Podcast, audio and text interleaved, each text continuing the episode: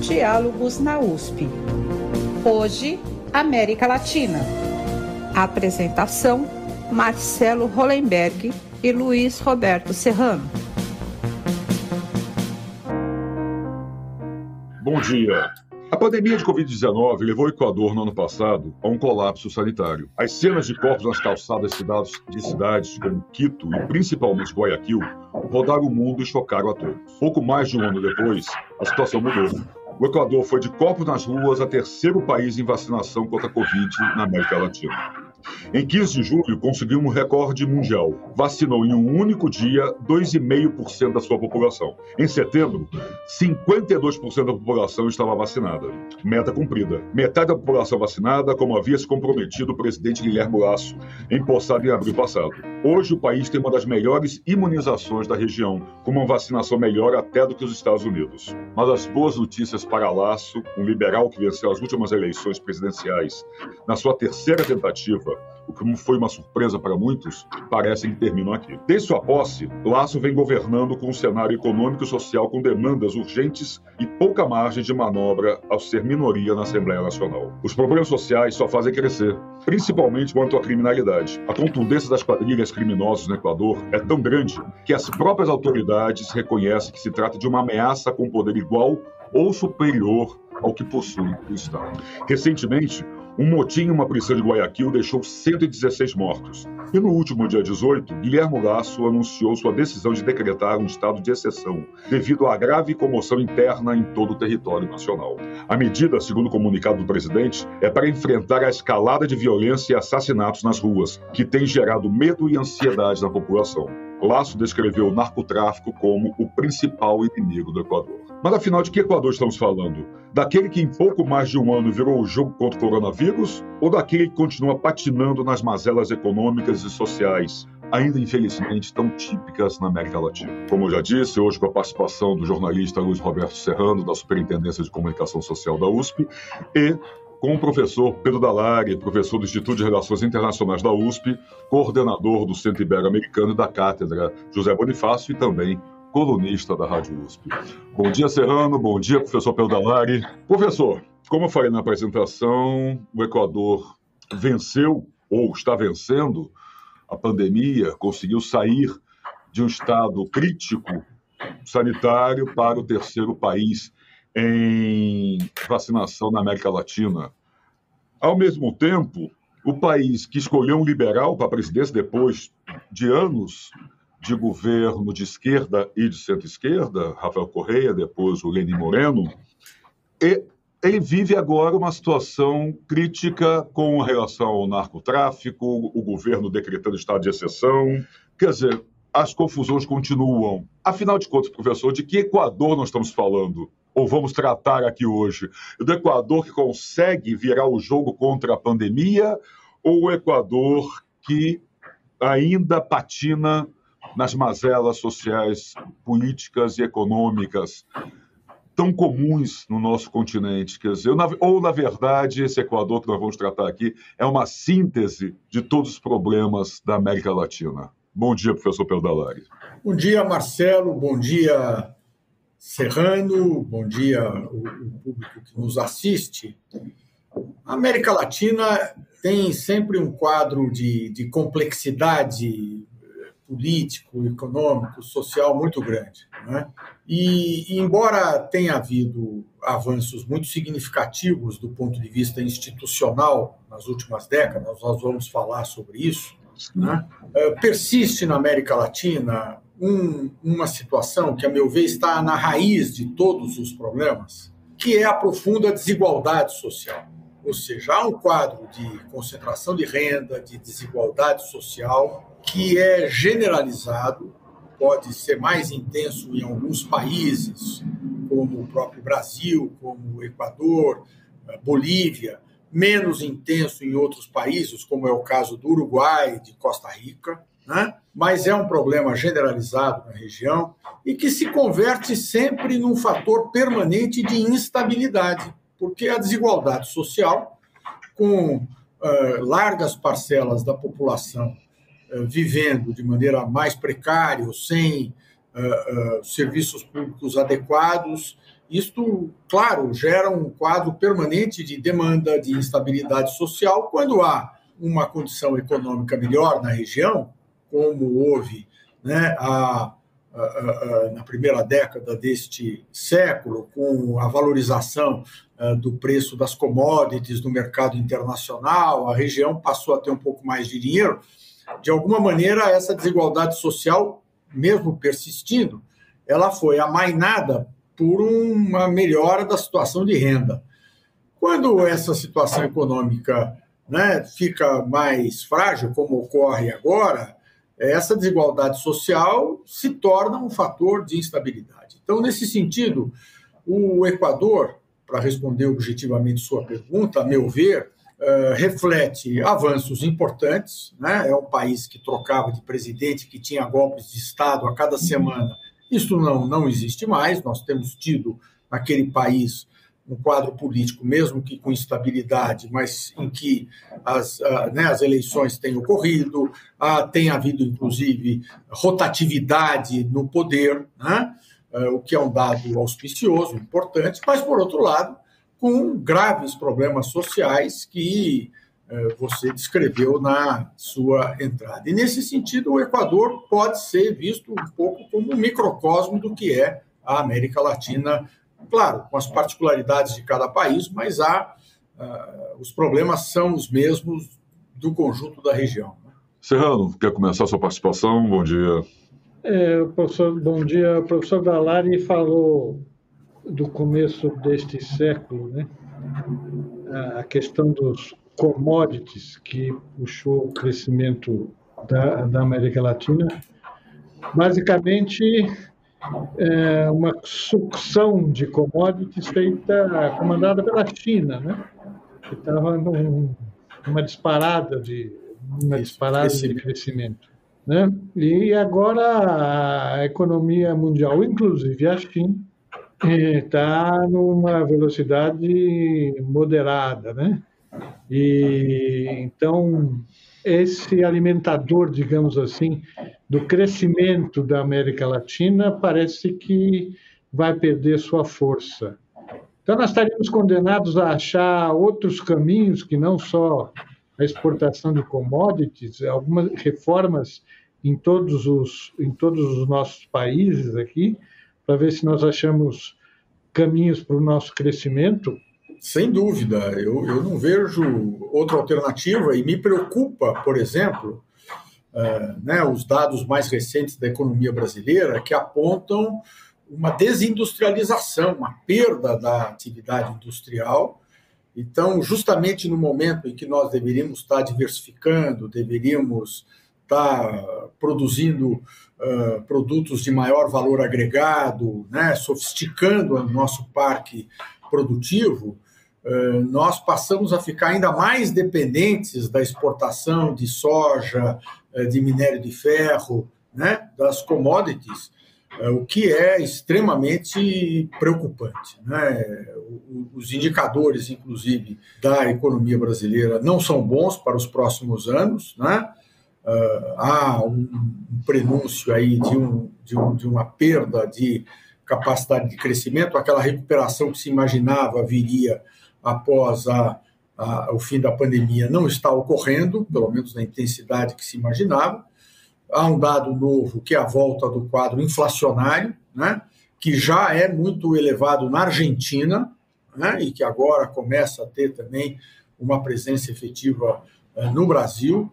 Portanto, são, são, são quadros assustadores. Não é? Nós estamos realmente num momento crítico e, e, e além dessa situação, como eu disse, refletir um pouco o quadro da América Latina, na medida em que o Brasil, que é o maior país da região, né, apresenta esse quadro de fragilidade, o efeito que isso tem sobre o conjunto da região também é muito, muito ruim. Né? Então, é muito urgente que, que haja uma reflexão, e a universidade tem um papel importante nisso, para, para se apontar caminhos, para apontar saídas, para que a gente não seja meramente né, o, o, o, os, os profetas do Apocalipse, tá certo? Ou seja, é, é importante nós uh, refletirmos sobre a gravidade uh, da situação, e você tem toda a razão, Serena. Esse, né, se já não era bom a gente depender só da capacidade de compra da China, das commodities, o fato de que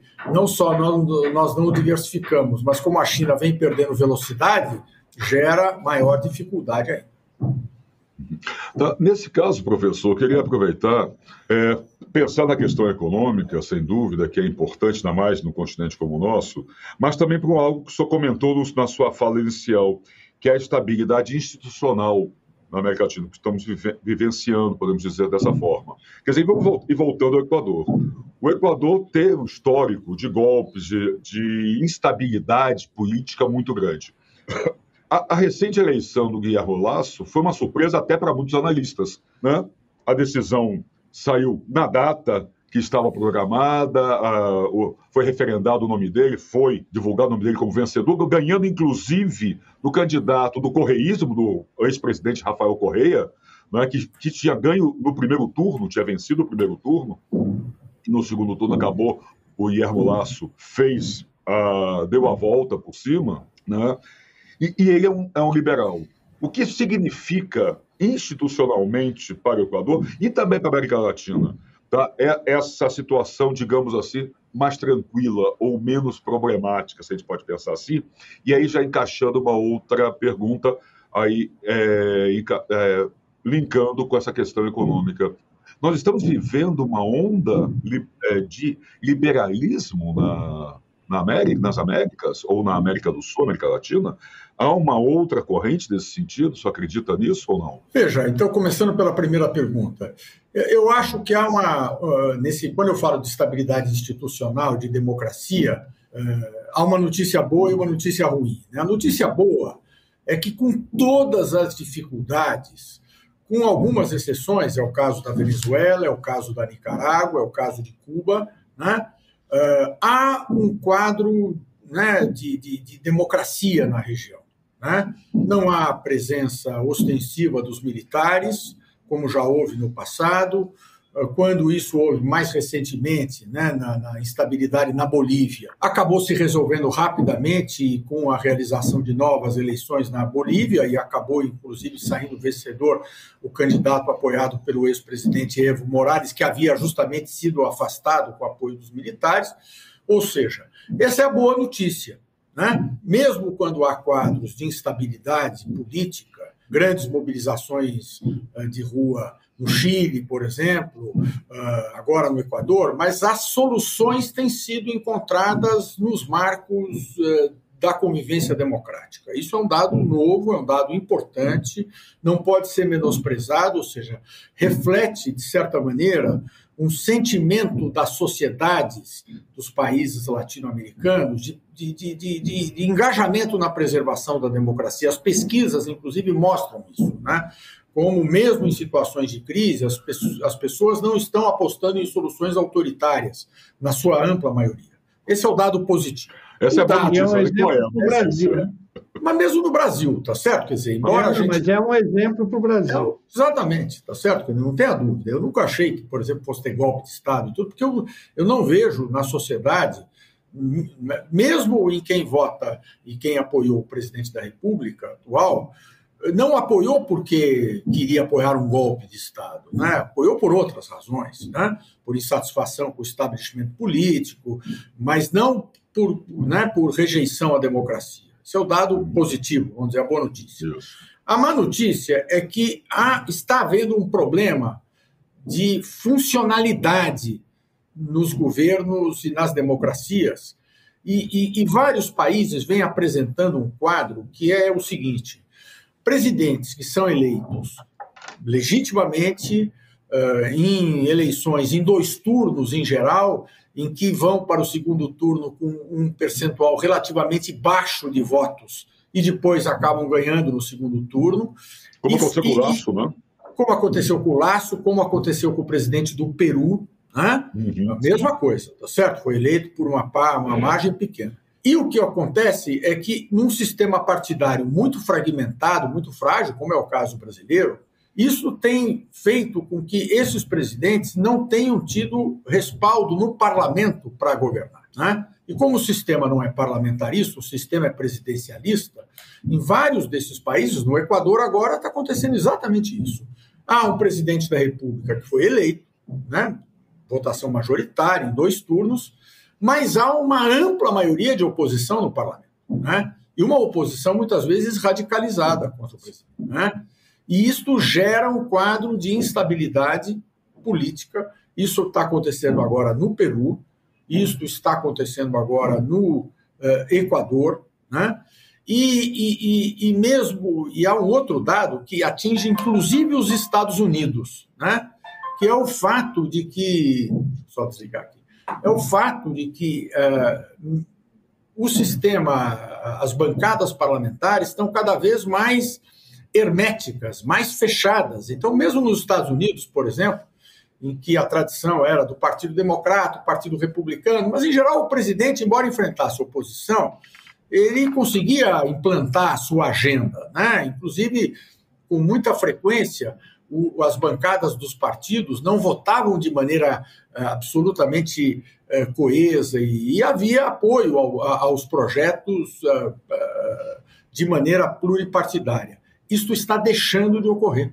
Isso está deixando de ocorrer, por incrível que pareça, inclusive nos Estados Unidos, onde o fato, por exemplo, de que o presidente Biden tem um voto de vantagem no Senado faz diferença e se na eleição do ano que vem, de meio de mandato, ele perder essa maioria, ele pode ter o governo inviabilizado. Né?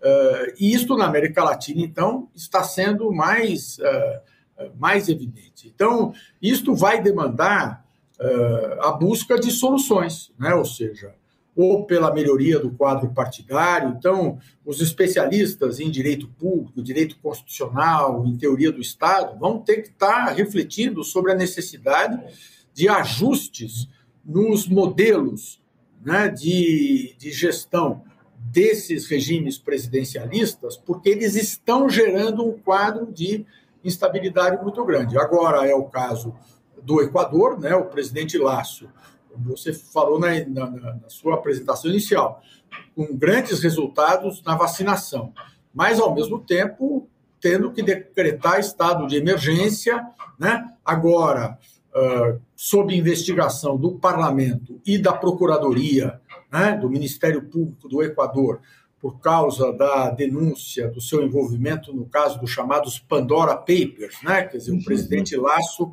seria dono de uh, offshores, empresas offshores no exterior, né? em que ele teria colocado parte da sua fortuna, ele que é, é detentor do controle do Banco de Guayaquil, né? É, e isto está gerando, né, vai gerar, dizer, o parlamento já iniciou uma investigação contra ele, e assim como houve no Peru, é possível que haja daqui a pouco um processo de impeachment contra o presidente Lasso. Então, veja, isto é, é, é algo que revela é, um sentimento antidemocrático? Não necessariamente, porque os processos se dão segundo as regras do jogo. Mas que há uma crise, uma instabilidade na democracia desses países é indiscutível. Né? E essa é a má notícia. A segunda questão que você colocou, do liberalismo. Veja, tem havido alternância, né?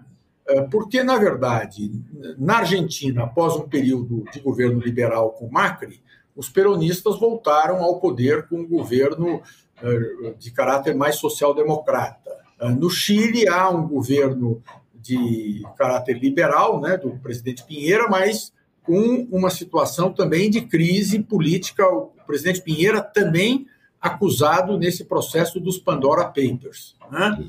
Uh, na Bolívia, após o afastamento de Evo Morales e a introdução de um governo mais liberal, houve a eleição, voltou o movimento ao socialismo do presidente Evo Morales de corte social-democrata. Então, eu não, não diria que está havendo uma tendência para o liberalismo. O que eu diria é que está havendo uma tendência à alternância por conta, inclusive, da crise econômica e da desigualdade social. Quer dizer, há uma insatisfação crescente e o governo de plantão acaba enfrentando muita dificuldade para conseguir se manter no poder, ou com a reeleição, ou mantendo o seu partido no poder. Né? Mas eu não diria que ah, tá, está havendo uma inflexão claramente no sentido ideológico no outro, como houve em alguns momentos no passado, em que havia praticamente um alinhamento, né? Se falava, por exemplo, Sim, na América do Sul, da tendência rosa, né? De, de que todos os governos eram social-democratas. Eu não vejo isso neste momento, Marcelo. E é saudável essa alternância, professor, desse quadro que nós vivemos? Veja, ela é uma decorrência natural uhum. desse quadro de fragilidade econômica. Quer dizer, de um lado, é saudável que ela esteja ocorrendo, ou seja, que, diante da dificuldade dos governos, a solução tenha sido buscada por métodos democráticos, é saudável. Mas o fato de que há esse quadro de instabilidade, eh, por conta do que eu falei no começo, da grave, do grave eterno problema de distribuição de renda na região, né, de pobreza, né, eh, é grave. Na semana passada, foi até objeto, acho que, da última coluna minha, né, Marcelo, na Rádio USP, eu, eu apresentei o relatório que o PNUD, o Programa das Nações Isso, Unidas para o Desenvolvimento, mostrou, lançou agora, no dia, acho que 8 de outubro, é, mostrando o quê? Crescimento da pobreza, né? crescimento da desigualdade social, quer dizer, a, a, o que é interessante nesse relatório é que mostra que a concentração de renda e o aumento da pobreza, essa desigualdade não se dá entre países, se dá dentro dos países, né? em função das etnias, então, principalmente os povos indígenas, né? da Bolívia, do Equador, estão sendo muito penalizados pela situação de pobreza, né? ou seja, a desigualdade né, da distribuição da renda aumenta, e isto é é o grande drama e o grande desafio da América Latina. Tá, eu queria só fazer, é... antes de passar para o Serrano, só um segundo, Serrano, eu queria só aproveitar, desculpa, queria só aproveitar esse gancho do professor, rapidamente para a gente não, não, perder isso, que é a questão da, dessa alternância desse quadro da América, da América Latina, mas também essa questão da, dessa alternância, porque tem um outro fator aí, me corrija, professor Pedro, se eu estiver é, enganado. Alguns analistas consideram também a vitória do Laço, do Guilherme Laço, como reflexo do desencanto da população com relação à economia e descrente da política. Quer dizer, já vimos esse filme, quer dizer, não é um. Esse também é uma tendência, quer dizer, há, há outros candidatos, candidatos, se a gente pode chamar fora do, do, do establishment, apesar do Laço ter, ter sido a sua terceira candidatura, né? Candidatos fora desse esquema, eles tendem a aparecer mais, como nós temos visto no Brasil, com o Trump nos Estados Unidos, quer dizer, que aproveita-se essa descrença ou essa ressaca da população com relação à política tradicional? Sem dúvida, e eu diria que não é, nem, não é nem um problema só da América Latina. A vitória de Macron na França na última eleição presidencial foi uma eleição que se deu com uma derrota acachapante dos dois, das duas forças que até então polarizavam a eleição francesa, o Partido Socialista né, e, o, e o Partido né, da direita, que já mudou de nome várias vezes, né, que tinha como líder o, o Sarkozy, que tinha lá o seu, o seu candidato, o Fillon, uh, o que, que aconteceu? A, a vitória de forças uh, de outsiders. Né? Agora, eu, eu, eu, eu tomaria cuidado, muitas vezes há uma, uma certa demonização desse tipo de situação, quando, na verdade, isso, em parte, é culpa das forças políticas tradicionais que não se atualizaram, não se ajustaram. Né? No Brasil, por exemplo, a polarização foi tradicionalmente entre PT e PSDB, não é verdade? Nas últimas eleições presidenciais todas, antes da última, desde a eleição do Collor, né? Uh, depois da eleição do Collor, uh, sempre foi essa polarização, PT e PSDB. E foram partidos que ficaram velhos, que não se renovaram, não, não se, se, se ajustaram às mudanças, desencantaram a população. Então, isto deu margem a, ao surgimento dos outsiders, tá certo? Então, uh, de um lado, isto é preocupante, é preocupante, porque esses outsiders, como é o caso brasileiro, podem ter uma agenda antidemocrática. Isso é muito preocupante.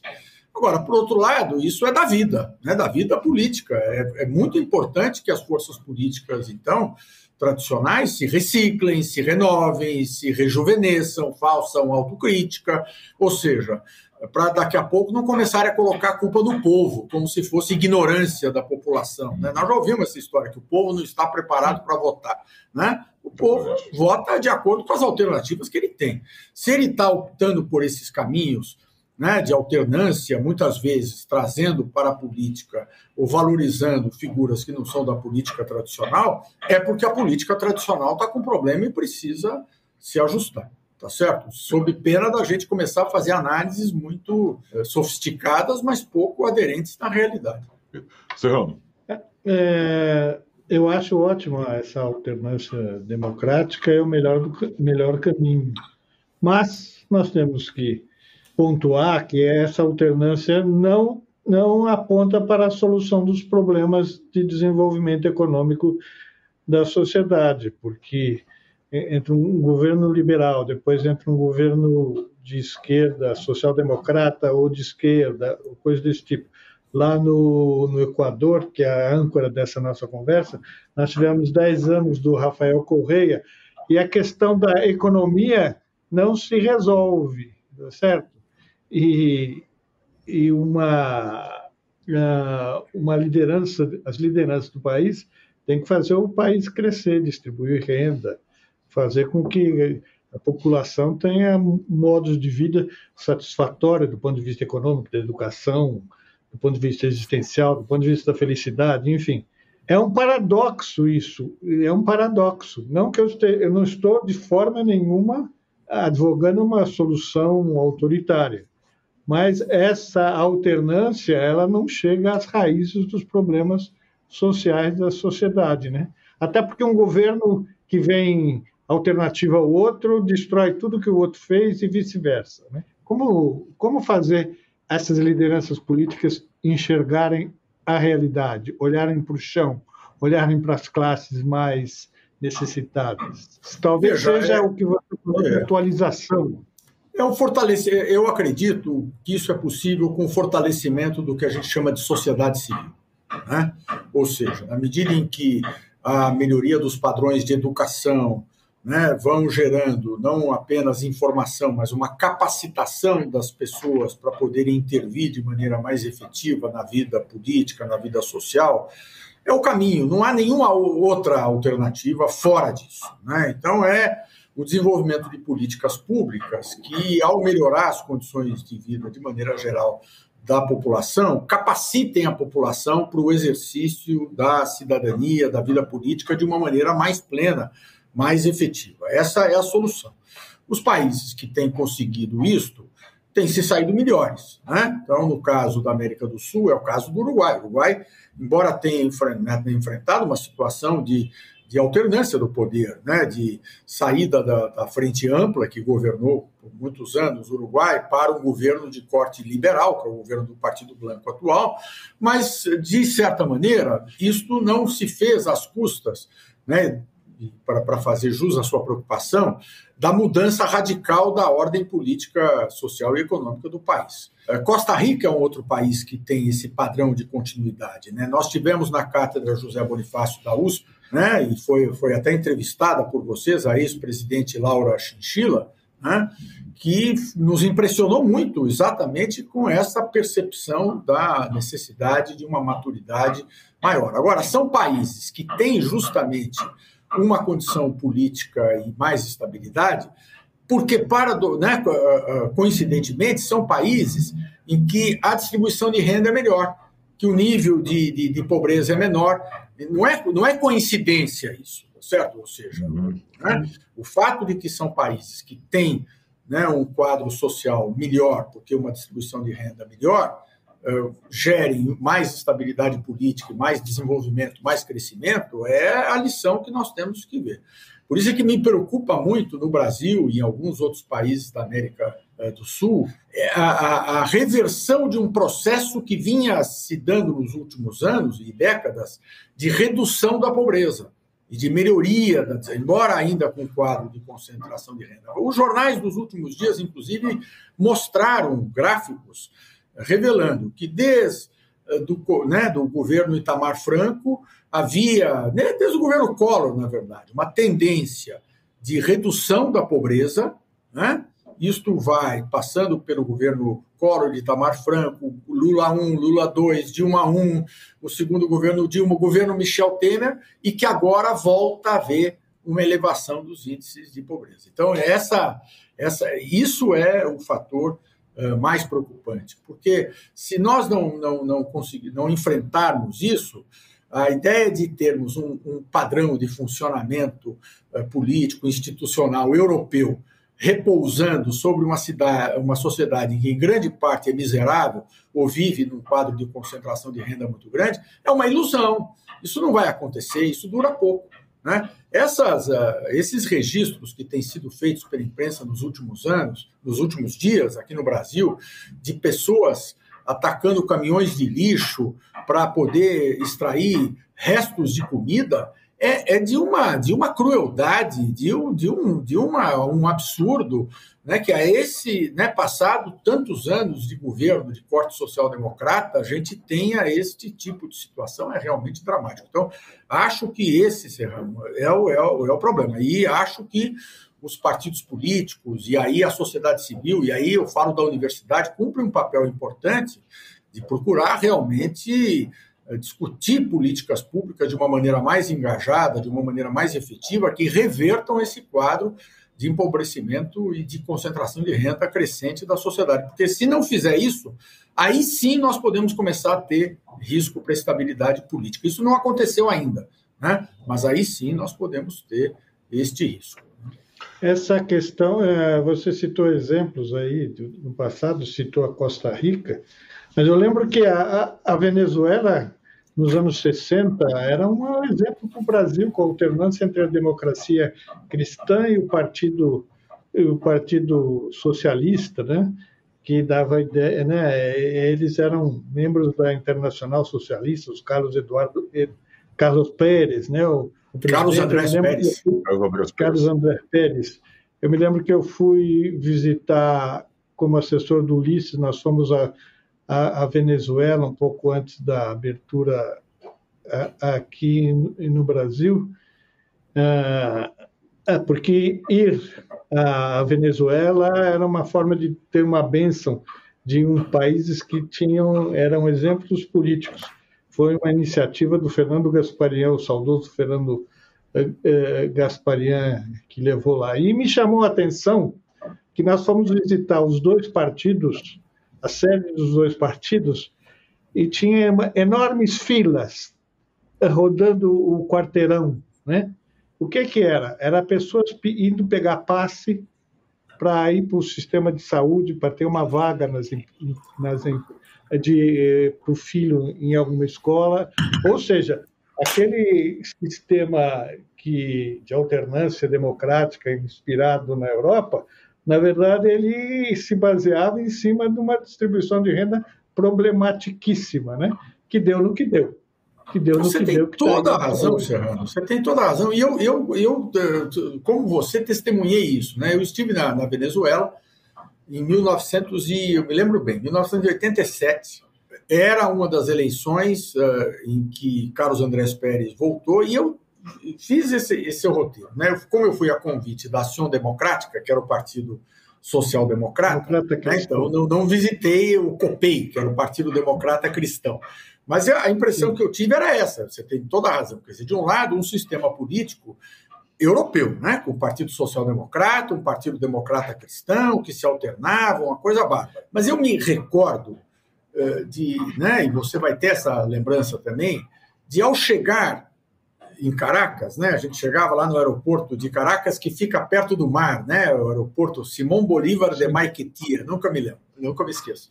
E aí a gente subia já, Caracas fica muito, fica muito elevado, tinha que subir um, um caminho longo. E, e, e, e quando chegava em Caracas, Caracas é uma cidade muito montanhosa. A quantidade de favelas, a pobreza, em contraste com um centro da cidade extremamente moderno, com prédios produzidos pela, pelo dinheiro do petróleo. Então, era, era uma situação de, de um nível de, de, de, de diferença social evidente.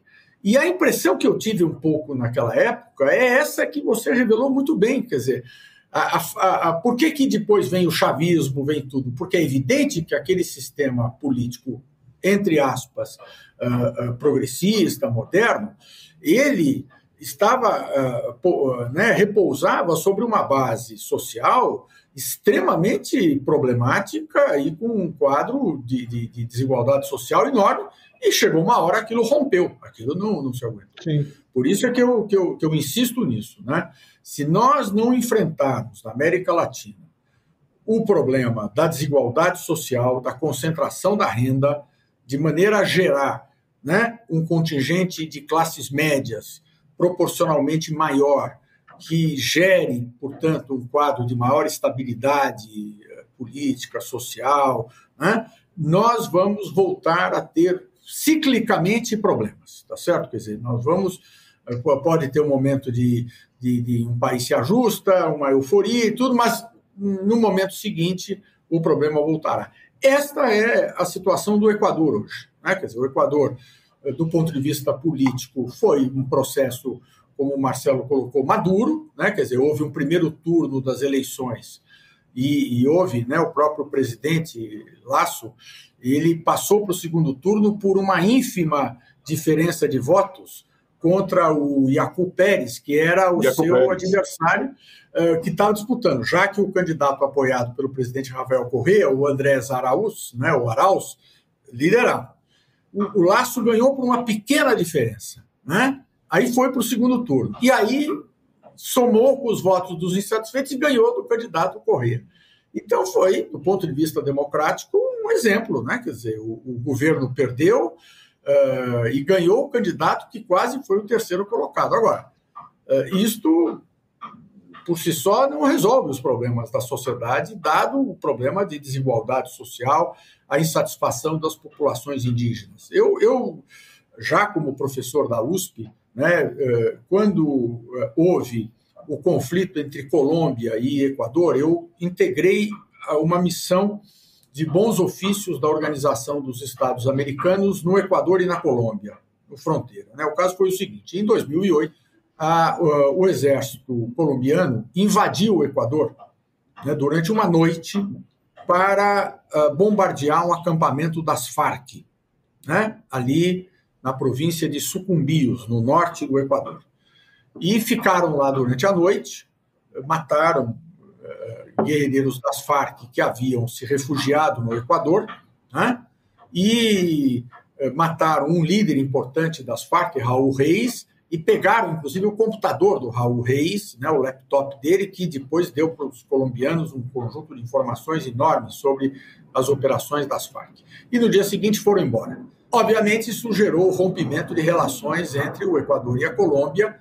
A OEA constituiu uma missão de bons ofícios para procurar, então, reconstruir o relacionamento. Esta comissão de bons, essa missão de bons ofícios, dirigida pelo secretário-geral da OEA, montou uma comissão de peritos, né? E eu fui um dos peritos né, dessa chamada comissão de verificação. E eu percorri a fronteira entre Colômbia e Equador, tanto do lado colombiano como do lado equatoriano, por três semanas. Né? Ia indo e voltando do Brasil, mas num total de três semanas. Né? Eu brinco até com os alunos colombianos e equatorianos que vêm à USP, que eu, eu conheço lugares que eles não conhecem, porque eu fui a todo o Vale do Putumayo, né, a, a fronteira andina, e né, a, a, esses países eles têm três regiões muito distintas. Tem a região da costa do Pacífico, depois tem a região dos Andes e depois tem a região da floresta amazônica. Né? Pois é, eu fui a tudo ali. E eu fiquei muito impressionado, Serrano Marcelo. Por exemplo, uh, no norte do Equador, naquele momento, por força do rompimento das relações com a Colômbia, deixaram de haver operações de segurança na fronteira e a narcoeconomia tomou conta do norte do Equador. Né? Ali na província de Esmeraldas, que é uh, na, na, na, no Pacífico, né, no norte do Equador, a, a, situação de criminalidade era muito impressionante, né? E a pobreza, e dali foi o terreno fértil para a narcoeconomia tomar conta daquela região. Nós, para irmos fazer a vistoria, tínhamos que ir com, com, com escolta militar, né? porque era uma situação de perigo real, né? dado o grau de ausência do Estado naquelas uh, regiões. E, ao mesmo tempo, as autoridades se virando como podiam. Né? Eu me recordo de uma situação que me marcou muito, eu sempre compartilho com os alunos. Havia uma localidade no norte do Equador em que uh, havia um acordo com a, a cidade vizinha uh, colombiana, depois da fronteira, e as crianças equatorianas estudavam numa escola colombiana. Né? Então, todo dia, um ônibus cedido por uma empresa ali da região pegava as crianças equatorianas, atravessava uma ponte, levava as crianças para a escola e no final do dia trazia de volta. E aí houve um rompimento de relações entre os dois países. O que fazer? E foi genial, porque os dois prefeitos se reuniram e decidiram o seguinte: olha, nós não estamos em guerra. As crianças precisam estudar. E aí a vida continuou ali, tá certo? E as crianças continuaram a ir para a escola da Colômbia em que pese a situação. Mas era, né, eu conversei com o prefeito equatoriano, era uma situação ali desesperadora, porque ele, eles, ele, eles se viravam para poder tocar a vida uh, numa região muito pobre, com a presença do Estado muito débil e sobrevivendo como podiam. Né? Então, me marcou muito uh, essa necessidade realmente de nós enfrentarmos esse problema da pobreza e da desigualdade social para garantir realmente uma melhoria da institucionalidade. Mas, Arnaldo, depois tem uma. uma Marcelo, me permite, eu queria trazer a narcoeconomia para a nossa conversa, que é um Sim. fator determinante para o que está acontecendo agora no Equador e na Colômbia tem sido um problema eterno, né? É histórico, né?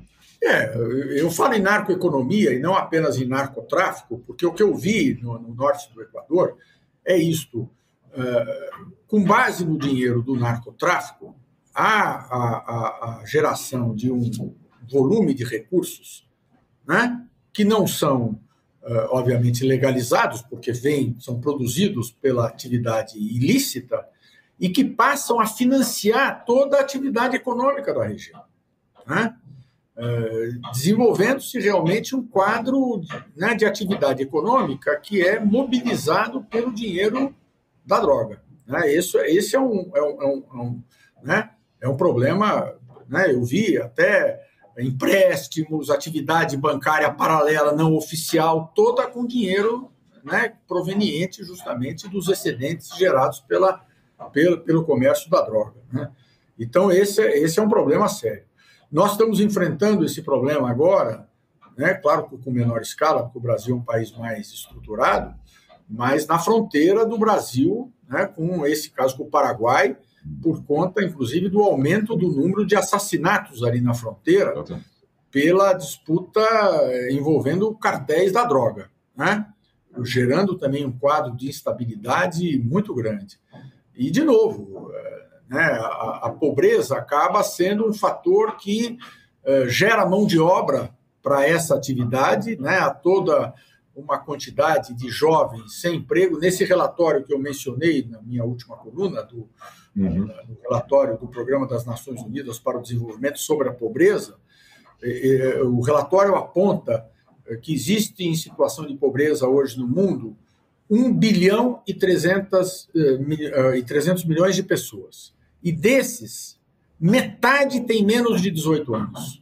Né? Metade tem menos de 18 anos. É um número muito forte. Né, nós temos um contingente enorme de pessoas né, que está fora do mercado de trabalho, que está. E isso acaba sendo um exército para atividade ilícita, até por falta de alternativa. Então, é por isso que esses, essas questões sociais têm de ser enfrentadas. Eu queria voltar um pouco, Sr. Pedro, ainda pensando nessas questões sociais, de é, é, três expressões que senhor usou, quer dizer, fortalecimento da sociedade civil, a questão do sistema político e a desigualdade social. E voltar um pouquinho agora atrás, quando o senhor falou da eleição do Guilherme Lasso, e mencionou o Iaco Pérez, que quase tirou o lugar do Laço no segundo turno. segundo. O Iaco Pérez é, é o candidato, era o candidato do indigenismo. Recentemente também, a, foi eleito Guadalupe Llori, representante do partido político indigenista, para presidir a Assembleia, a Assembleia Nacional do Equador.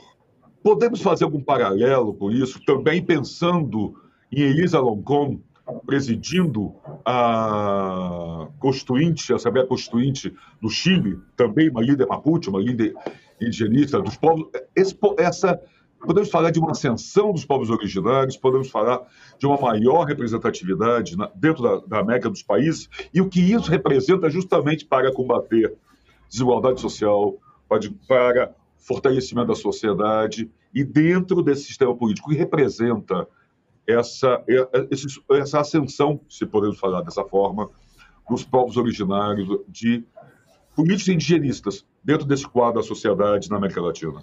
Não, sem dúvida nenhuma é um dado positivo e, e reflete, de certa maneira, essa perspectiva que está existindo em alguns países, felizmente, na região, do que os italianos chamam de aggiornamento, né, de atualização, né, exatamente de perceber que a legitimidade do sistema político pressupõe o que? A inclusão. Né?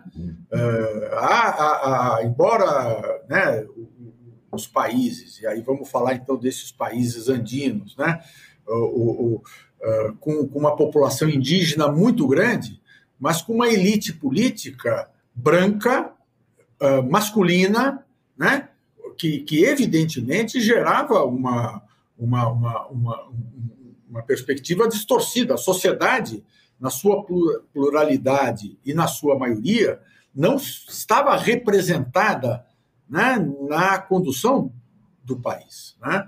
Então, a vitória de Evo Morales na Bolívia teve um papel muito importante nesse sentido, né, sem entrar no mérito da, da, da, de políticas públicas ou de, de, de, discussão sobre as suas condutas do governo, mas na medida em que né, uma liderança indígena muito importante passa, assume a presidência do país e aquilo tem uma relevância grande, na medida, inclusive, que a Bolívia, por mudança na, pela, pela, pela sua atual Constituição, se define como um país plurinacional, né? de plurinacionalidades, ou seja, há o reconhecimento e ali com mudanças muito interessantes, inclusive do sistema de justiça, instâncias de justiça baseadas justamente nos padrões de funcionamento das organizações ou das sociedades indígenas, né? ou seja, essa, essa, esse reconhecimento foi importante. No Chile, você mencionou muito bem, quer dizer, a, a, a presença né, de uma população uh, indígena mais ativa, mais atuante, com a eleição, inclusive, da presidente da, uh, da Assembleia Constituinte chilena, uma líder uh, mapuche. No Equador, essa mobilização da população indígena também muito aguda, muito intensa, vai revelando. No Peru, né, a mesma coisa, tá certo? Ou seja, esse é um dado novo, é um dado auspicioso, essa perspectiva da busca de eh, uma maior legitimidade do sistema político, inclusive pelo viés da representatividade maior dos segmentos eh, subrepresentados. No Brasil, essa discussão está existindo em relação até agora na discussão sobre distribuição de fundo partidário, sobre a presença de mulheres, né, uh, de, de, de, de, negros, ou seja, uh, há também toda uma reflexão sobre até que ponto essa instabilidade, essa falta de estabilidade política não acaba sendo o resultado desta falta de legitimidade pela subrepresentação de parcelas expressivas da sociedade. Mas isso, professor, você acha que pode ser realmente uma tendência agora? Quer dizer, só tende a. Quer dizer, seria, a gente pode pensar nessa questão dos povos originários, essa questão mais forte social, como uma, se a gente pode chamar assim, com aspas ou sem aspas, de uma terceira via dentro de um quadro político e social nesses países da própria América Latina? Eu não diria que é uma terceira via, mas eu, eu diria que isto vai gerar necessariamente uma reorganização das forças políticas que, né, aquelas mais tradicionais, se quiserem sobreviver, elas terão que lidar com essa nova realidade. Né? Isso se deu na Europa. Né? Os, se, se, se pegar, por exemplo, no partido, nos partidos britânicos, o Partido Conservador e o Partido Trabalhista, em determinados momentos, eles começaram a incorporar os imigrantes ou a população de originária. Então, o prefeito de Londres, por exemplo, é eleito pelo Partido Trabalhista e é, não sei se é muçulmano, mas é de origem, uh, uh, uh, não é de, de, uma família tradicional britânica, tá certo? Uhum. Né? Vem já contemplando a presença grande na política britânica de população que, de origem indiana, de origem muçulmana. Isto vem ocorrendo, há grande número de parlamentares que tem. Então, os próprios partidos tradicionais passaram a lidar com essa nova realidade de incorporação. Então, eu, eu, eu, eu creio que é o que vai acontecer, tá certo? Não se trata de um, um, um, necessariamente a conformação de grupos políticos que reflitam de maneira estrita determinadas identidades uh, indígenas, culturais, mas uma, uma, uma incorporação maior no sistema político, de uma variedade maior de uh, grupos sociais, como vem ocorrendo com relação à participação das mulheres. Né? Uh, mesma coisa, ou seja, os diversos. Né, no, no, no Brasil é, é, é, bem interessante isso, de ver que uh, o aumento da representação das mulheres no parlamento se deu por sua eleição, tanto por partidos de esquerda, então, em geral, no PT, no PSOL, as mulheres têm presença importante, mas como por partidos conservadores. Né? O PSL elegeu na esteira da uh, eleição do presidente Bolsonaro um grande contingente de mulheres. Né? Então vejam que, que, que, interessante isso. Não significa necessariamente uma terceira via no sentido de criar um novo polo político, né? mas no sentido de impregnar né, o, o, o, né, o arco das forças políticas com uma expressão mais plural. Esse, esse é que eu acho que é, que é o dado que pode ser positivo né, uh, nesta evolução. Porque se essa, essa, se não houver essa incorporação, se não houver essa integração, o, o, risco de que o crescimento de determinadas forças políticas aumentem a sua força, mas continuem estando fora do sistema político, é de ruptura com o sistema político. E isso é muito ruim. Serrano, você gostaria de alguma entrar nessa discussão Só voltando também? um pouco à questão do, do narcotráfico ou do hum. narcoeconomia, me, pare, é, me parece que o Equador inteiro foi engolfado por essas por essas brigas que estão acontecendo lá né, agora, né? E que levou o presidente a fazer esse é, é, é essas medidas autoritárias voltadas para combater o narcotráfico, garantindo a democracia. Mas a gente sabe que esses limites acabam sendo meio meio cinzentos, né? Nada garante que uh, não vá se cometer injustiças, etc. E me parece que os Estados Unidos estão engolindo isso, engolindo aí no sentido de apoiar, né? O secretário americano teve lá agora e fez um discurso, espero que a democracia não seja arranhada, mas apoiou esses atos, até porque eu acho que o maior mercado disso é os Estados Unidos, né?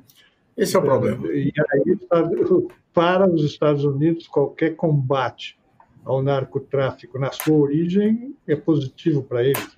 Então, eles estão mais ou menos engolindo a pílula por motivos pragmáticos, digamos assim. Porque é, é fácil depois sair de uma situação dessa, depois suspender esse estado de guerra, dizer, agora voltamos, voltamos à democracia é, normal. É, é, é complicado fazer esse desenvolvimento, não é? É só complementar, Serrano, só para o professor Pedro, só reforçar o que eu falei na minha apresentação, que as autoridades equatorianas disseram, afirmar que a situação é uma ameaça com poder igual ou superior ao que possui o Estado. É uma declaração muito complicada, né? Muito perigosa. Agora, vejam, amigos, nós no Brasil não somos estranhos a isso aí, não é? Ou seja, chamadas operações, né? Uh, da lei e da ordem que, que são, foram conduzidas pela, pelos militares, né, de maneira legal no Brasil, né, com a presença, por exemplo, do Exército uh, no Rio de Janeiro de uma maneira muito extensiva, vem daí, de uma certa incapacidade né, das forças de policiais ou da segurança pública do Estado de lidar com o crime organizado, onde a, a, o narcotráfico tem um peso maior e se chamou as Forças Armadas. No Brasil, nós já tivemos essa experiência e ela uh, tem resultados ambíguos. De um lado, aparentemente oferece para a população uma tranquilidade maior, mas é evidente que é a solução ruim, né? porque as Forças Armadas não têm como incumbência, né? não estão preparadas para lidar com essa dimensão de segurança pública. Né? Mas o fato de que tenham sido chamadas é um dado preocupante no Brasil e é um dado preocupante uh, no Equador. Né? Agora, o, o, e aí, Serrano, acho que você tomou, tocou num ponto fundamental. Né? Quando, quando eu fui a Venezuela, ao Equador, à Colômbia, na missão da OEA, isso fica muito evidente. Dizer, os Estados Unidos são um grande consumidor da droga. Claro que existe um mercado consumidor no Equador, claro que existe um mercado consumidor na Colômbia, uma parte dessa droga vem para o Brasil ou é escoada para a Europa por intermédio do Brasil, né? há rotas nesse sentido. Eh, essa, esses conflitos em, no sistema prisional da Amazônia, que levaram a algum tempo, inclusive, uma quantidade de mortes, de execuções, decorrem justamente da briga de eh, grupos de traficantes, né, que querem o controle dessas rotas de tráfico. Né, mas o mercado, por excelência, são os Estados Unidos. Né? E isto gera um problema dramático, desde da, do Peru, mas principalmente a partir do Equador, da Colômbia, e passando pela América Central toda, porque são as rotas né, de tráfico de droga, principalmente de cocaína, que vão para os Estados Unidos. E, e o controle dessas rotas é feito por gangues, né, por grupos uh, criminosos muito poderosos, muito ricos, que enfrentam estados, principalmente na América Central, muito frágeis. Né? e acabam tendo uma presença, né? Então, os maras, né? Eh, na América Central e aí no México é a mesma coisa. O México vive uma situação dramática. Né? Agora, isto é, é causado de certa maneira, de certa maneira não, é causado fundamentalmente pelo mercado norte-americano que acaba gerando, né? Essa essa solução. Os norte-americanos tentaram durante anos na Colômbia né? Uh, uh, tentar coibir o tráfico a partir de uma presença militar mais forte, de enfrentamento das Farc, porque as Farc também tinham relação com a narcoeconomia, com os traficantes, ou seja, né, desenvolveram lá o Plano Colômbia, procurando fazer uma cabeça de ponte na Colômbia para enfrentar o problema na região. E não funcionou. Essa é que é a realidade, tá certo? Não funcionou. Né? Um dos problemas que eu identifiquei na, naquela visita, isso tem a ver com o Equador, é que uma das características do chamado Plano Colômbia, que era o plano apoiado pelos americanos para enfrentar as Farc e a, o narcotráfico, era a Colômbia ficar ao norte do Equador, né? Era empurrar as Farc no sentido da fronteira sul, né? E o que que acontece? Né? As Farc pularam para o Equador, né? Passaram. E, e o Equador é um país que não tinha nem estrutura militar para enfrentar aquela situação. Então, de um, né, de, de, de, da noite para o dia, o número de refugiados colombianos para o Equador, empurrado pela ofensiva militar eh, colombiana, o número de uh, refugiados colombianos que fugia da guerra aumentou brutalmente, a ponto de a população do, do, do Equador, uh, no final uh, da primeira década deste século, 2010, ser composta em cerca de 10% de colombianos, né? que haviam, quer dizer, imagina, é como se no Brasil, da noite para o dia, né, nós tivéssemos aqui 24 milhões de pessoas de outra nacionalidade. Tá certo? Foi o que aconteceu na Colômbia. Além do que as Farc começaram a usar o norte do Equador como um campo de, de, de, de resguardo da guerra. E aí, outra particularidade, e a gente tem sempre que tomar cuidado com as generalizações. Embora uh, o Equador seja América Latina e tudo isso, cada país da região tem algumas características que são importantes. Uma que eu aprendi né, nessa, nessa presença como professor da USP no Equador, né, né, nessa missão da OEA, é que o Equador, diferentemente do Peru, seu vizinho do sul, e da Colômbia, seu vizinho do norte, nunca teve guerrilha nunca teve eh, força. Diferentemente do Peru, que teve o Sendero Luminoso, diferentemente do, da Colômbia, que teve as Farc, o Equador nunca teve. Então, era um exército que não estava nem preparado para lidar com aquele fenômeno né, de, uma, de uma força de guerrilha. O Equador tem um bom exército, inclusive enfrentou militarmente o Peru na chamada guerra uh, da, da Cordilheira do Condor, né? Era um problema de fronteira e se saiu bem, se saiu vencedor, tem um bom exército, mas ele não tinha nenhum preparo para lidar com aquela situação da presença das Farc no norte do seu território. Né? O presidente Uribe, naquela época, inclusive, acusava o presidente Correia de que o Equador estaria apoiando as Farc nas suas ofensivas e que isso teria justificado a presença colombiana no território do Equador, mas a nossa comissão não constatou isso de nenhuma maneira. Que havia realmente era uma dificuldade do Estado uh, enfrentar a guerrilha, enfrentar a narcoeconomia, e isto é um dado também preocupante, né? que, como eu disse, associado com essa crise uh, de, de, de de, de desigualdade social que gera um efetivo de jovens uh, né, em condições de ser recrutados pela narcoeconomia, isto é um dado muito. Então, senhores, há uma tarefa grande para nós aqui na América Latina e para nós que somos uma elite pensante né, na universidade de termos que refletir com, sobre quais as medidas efetivas que podem ser adotadas para se enfrentar esses problemas estruturais graves, né, sob pena de, daqui a pouco, a estrutura política colapsar, porque a estrutura social fica incompatível com ela, como bem ponderou o Serrano, que foi o que aconteceu na Venezuela. Então, na verdade, professor, estamos já chegando ao nosso final, aí fechando esse círculo, né?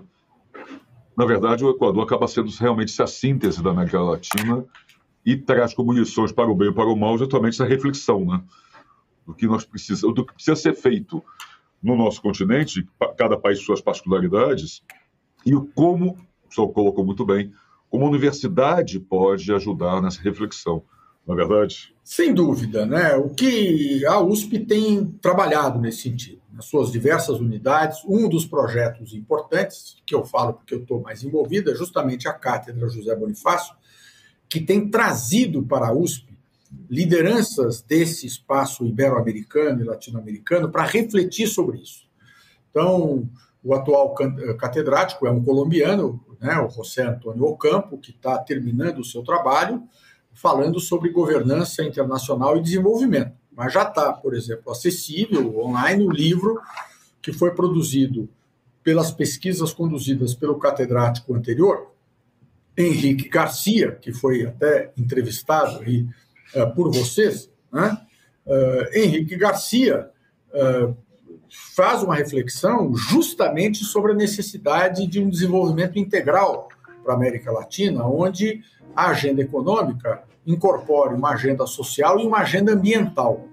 E não é ninguém, né? Alguém que não tem expressão. Henrique Garcia, por 30 anos, dirigiu a CAF, o Banco de Desenvolvimento da América Latina. Então, uma das maneiras que a USP tem encontrado de lidar com isso é trazer essas lideranças da América Latina para cá, para a USP, eh, elas ficarem em contato com pesquisadores de pós-graduação, de tal maneira que essa reflexão sobre as alternativas para a região, elas uh, se reflitam, né, impactem as teses, as dissertações, a elaboração dos nossos pesquisadores. É uma maneira é uma forma de lidar com essa, essa necessidade. Nós temos que pensar em outras, mas é urgente que realmente é, a gente veja como lidar com isso, sob pena de é, a população sem perspectiva, sem alternativa, acabar optando por soluções heterodoxas ruins. Né?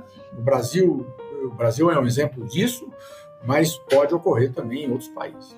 Perfeito. Bom, o Diálogo dos USP vai chegando ao seu final. Queria agradecer muitíssimo, primeiro aqui, ao jornalista Luiz Roberto Serrano, da Superintendência de Comunicação Social, que dividiu aqui a bancada comigo, ao professor Pedro Dalari, professor do Instituto de Relações Internacionais da USP, coordenador do Centro Ibero-Americano da Cátedra José Bonifácio, também colunista da Rádio USP. Professor, muito obrigado. Serrano, muito obrigado pela companhia, pela parceria, pela manhã importante de hoje. A você que nos assistiu até agora, muito obrigado. Tenha um ótimo final de semana. Semana que vem tem mais. E lembre-se, se for sair de casa, use máscara. Muito obrigado. Obrigado, professor Pedro. Obrigado, Serrano. Até a próxima. Abraços, Marcelo, obrigado. Serrano né, e aqueles que nos acompanharam. Muito obrigado. Tchau. Diálogos na USP. Hoje, América Latina. Apresentação: Marcelo Hollenberg e Luiz Roberto Serrano.